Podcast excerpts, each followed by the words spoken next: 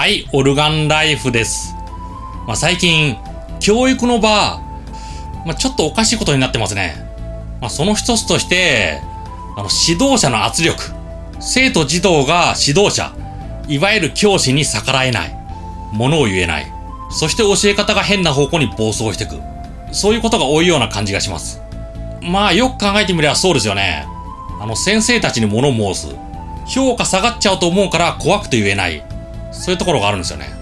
それ、これ、あの、教えることと、その生徒たちを試験すること、それが一緒だからですね。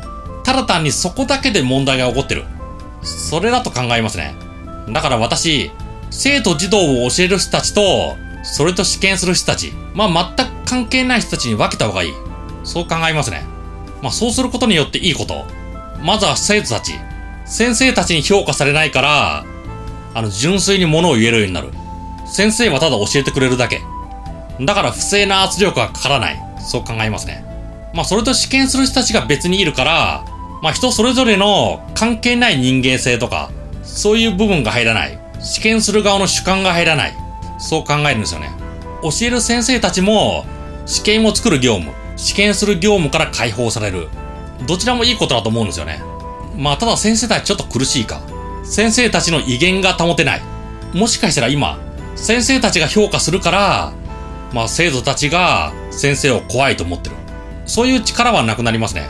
それと試験が完全に別になってますので、先生たち自身の評価もできちゃう。パフォーマンス測定ができちゃう。生徒とか親御さんから見れば、あ、あの先生は優秀だ。この先生はちょっとみたいな。